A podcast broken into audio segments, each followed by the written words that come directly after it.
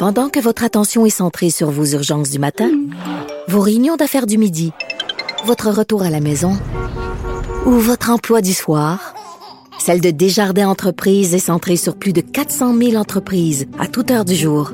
Grâce à notre connaissance des secteurs d'activité et à notre accompagnement spécialisé, nous aidons les entrepreneurs à relever chaque défi pour qu'ils puissent rester centrés sur ce qui compte, le développement de leur entreprise. Avocat à la barre. Avec François-David Bernier. Avec François-David Bernier. On apprend cette semaine que les personnes qui se font vacciner reçoivent par la suite euh, ou recevront un code QR. Ce code QR-là, vous le savez, c'est comme bon, maintenant, quand vous allez prendre l'avion, on peut s'en servir, on peut s'en servir pour faire de la publicité. C'est ce genre de carré avec un dessin psychédélique dans le milieu que lorsqu'on le scanne, excusez l'anglicisme, euh, on, on, peut accéder, bon, soit à un document, soit à un site Internet. Euh, et on sait, on, voit déjà une on a beaucoup parlé du passeport vaccinal. Est-ce que le gouvernement va aller là?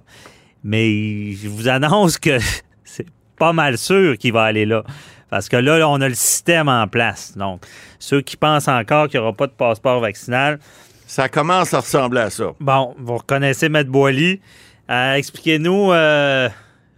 Est-ce que, est-ce que ben, vous, vous, qui pariez, euh, pariez des vieux deux, là, faites des prédictions souvent, est-ce qu'on aura un passeport vaccinal au Québec? Ben, je pense que je vais faire un autre 2 Malheureusement, M. Bernier, ça vous coûte cher maintenant, mais on, s'en va là, là. C'est clair parce que là, le code QR, le ministre Dubé, cette semaine, a dit écoutez, là, c'est pas un passeport vaccinal, mais le docteur Herida dit la même chose, mais il est évident que là, vous avez, au moment où on se parle, plus de près de 100 000 personnes qui ont déjà reçu leur code QR.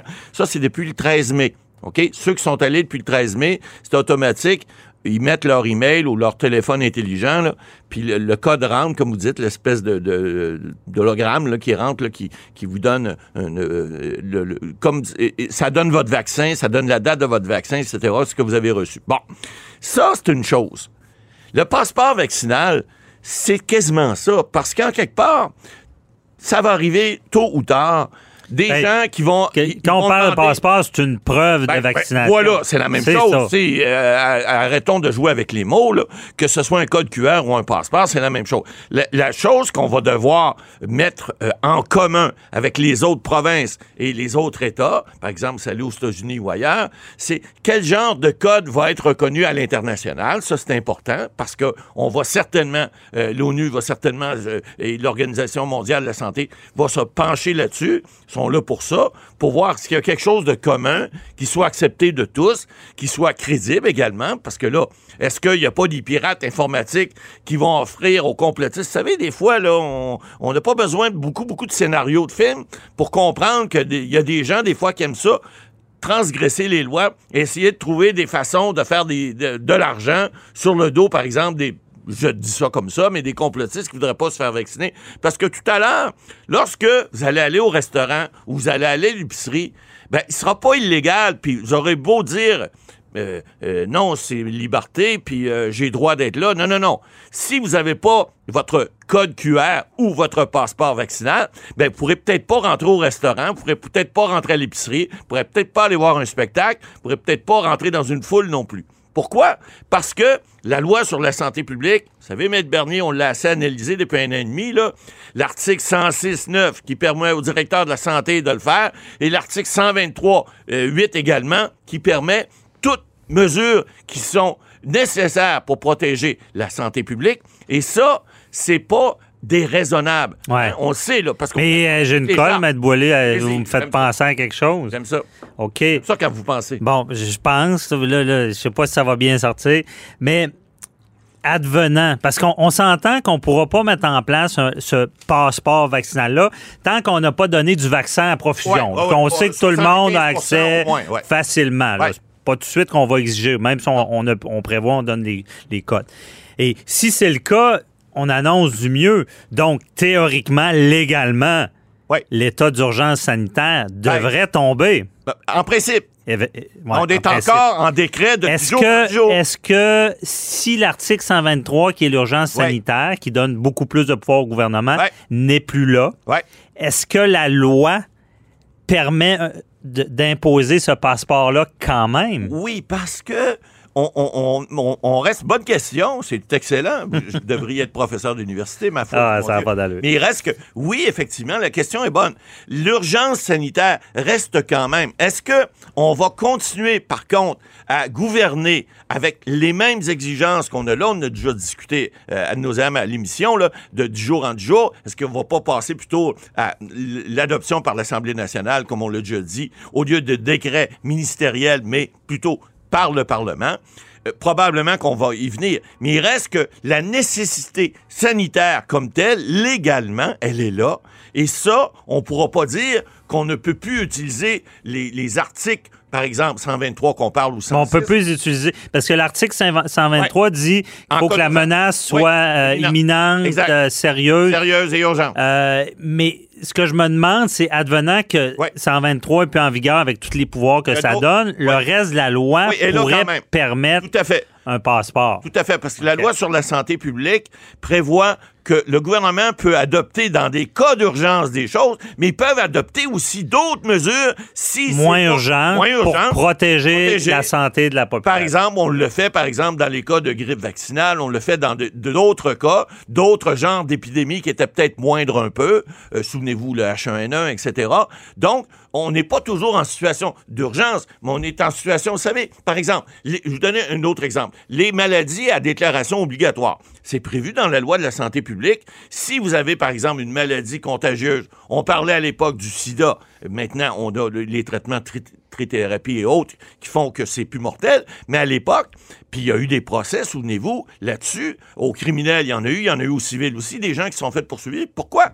Parce qu'en vertu de la loi sur la santé publique, ils n'avaient pas déclaré leur état euh, euh, médical qu'ils avaient une maladie contagieuse. Alors, ça, cette loi-là peut s'appliquer non seulement en cas d'urgence, mais s'applique dans le, le, de tous les jours de tous des gens qui, finalement, peuvent être protégés par des articles de loi qui ne, ne sont pas applicables en cas d'urgence, mais qui sont applicables en tout temps, parce que la santé, c'est important, puis c'est pour mhm. protéger la population. Et là, parlons de... on sait qu'il y aura beaucoup des contestations. tout à fait, c'est sûr. Et là, on va, on va contester la constitutionnalité de tout ça. Ah, c'est bien certain. Euh, est-ce qu'il y, a des chances? Que... Parce qu'on sait, bon, déjà aux États-Unis, il y a des États que c'est non. Aucun passeport discriminatoire. Texas, euh, parce, que, parce que se faire vacciner, c'est quand même euh, un des droits du consentement aux soins qui, qui, qui, quand même est assez important. Mm-hmm. Donc, euh, ici, on a-tu des chances de contester ça? Ben, il va, oui, il va y avoir des contestations. Est-ce qu'ils ont des chances? Ça, c'est une autre affaire parce que moi, je, je, je conçois depuis le début la nécessité d'avoir, par exemple, on a pris des mesures d'urgence depuis le mois de mars en, 2020 et, on est encore là-dessus. Bon, on est encore en zone rouge un peu partout. Il y en, a encore euh, en zone rouge foncée, là, mais, très peu. Mais on diminue tranquillement et on a annoncé même cette semaine, dans, quelques jours probablement, on va avoir un déconfinement qui va être graduel. Bon, la vaccination fonctionne, euh, les, gens, l'été s'en vient, le, virus, euh, bon, il y a des, des, branches du virus qui sont, il y a des variants qui sont là qu'on contrôle pas, mais au moins on sait maintenant à qui on a affaire. Il y a un ennemi, on était devant le néant, on ne savait pas. Non seulement on savait pas au niveau, euh, au niveau médical, mais on savait pas aussi au niveau légal. Qu'est-ce qu'on fait avec ça? Là, on commence à avoir des jugements, on commence à avoir des gens qui se pensent là-dessus au niveau légal en disant, écoutez, là, on peut quand même, dans une société démocratique, même si on a des chartes, puis même si on protège des droits, vous avez le droit de pas vous faire vacciner. Mais si vous ne faites pas vacciner, ben j'ai le droit aussi de pas vous recevoir chez nous. J'ai le droit de pas vous recevoir dans mon restaurant. J'ai le Mais on s'entend, on, on, est clair, on, on, sait déjà que le passeport sera jamais exigé pour aller à l'épicerie, pour ah, aller. Euh... je gagerais pas là-dessus non plus. Sur, sur les services essentiels qui n'ont pas été fermés durant la crise, là, il y aurait pas une pogne, comme on dit, euh, disant que c'est vraiment discriminatoire parce que le gouvernement n'a pas forcé le vaccin. Peut-être, oui. Euh, selon la loi, on sait qu'il avait le pouvoir. Et les gens diraient, ben, vous, vous faites indirectement ce que vous n'avez pas fait directement. En, n'obligeant pas les gens de se faire vacciner, vous marquez un point au niveau légal. Mais au niveau d'un juge, par exemple, d'une cour supérieure ou d'une cour du Québec, par exemple, en l'occurrence, qui pourra obliger, parce qu'on le sait, la loi prévoit que si quelqu'un ne veut pas se faire vacciner. Un juge pourrait ordonner, pour des raisons médicales évidemment, si des gens sont en danger, des obliger à se faire vacciner. Mais s'il n'y a pas de vaccination obligatoire pour les gens, ça pourrait être en droit une défense importante où les gens pourraient dire écoutez, vous n'avez pas le droit, ce que vous venez de dire est tout à fait vrai, vous n'avez pas le droit de faire indirectement ce que vous ne vouliez pas faire directement. Donc, vous n'avez pas le droit de nous obliger à faire, à, obtenir, par exemple, un Par la bande, comme on dit. Parce qu'on n'a pas notre passeport vaccinal, parce qu'on n'a pas voulu se faire vacciner. Or, oui, ça, peut se plaider, mais je, ne sais pas, mettons que je, mets un chapeau de juge, je me dis, c'est quoi qui est plus important? Est-ce que c'est la liberté euh, de, de, de choisir ou c'est pas plutôt la liberté de toute une population de, de sauver la santé publique et de sauver les, les, gens qui pourraient être problématiques de, recevoir un virus parce que quelqu'un n'a pas été vacciné? Moi, je suis pas convaincu qu'un tribunal se rendrait jusque-là, justement pour les exceptions que les chartes ont prévues en disant lorsqu'il y a une priorité de santé publique, ben, c'est ce qui passe en premier. Puis vos libertés, ben, je dirais pas mettez-les où ce que je pense, là, puis ou, par où ça sort, mais je vous dirais, il y a des chances que vous n'auriez pas droit à, vos libertés complètes parce que vous voulez pas respecter ce qui est le gros bon sens tant qu'à moi, malgré tout ce qu'on peut penser qu'un vaccin puis ou une, ou une transfusion sanguine, etc.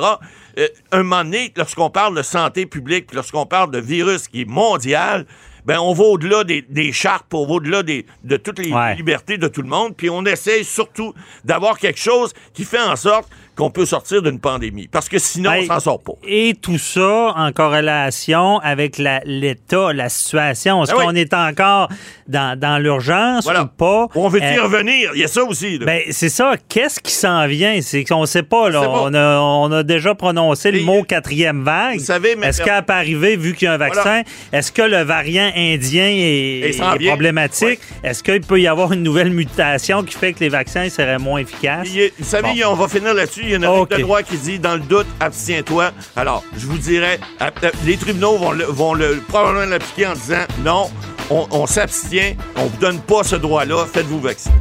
Ben, c'est ça. À suivre. Merci, Matt Boily.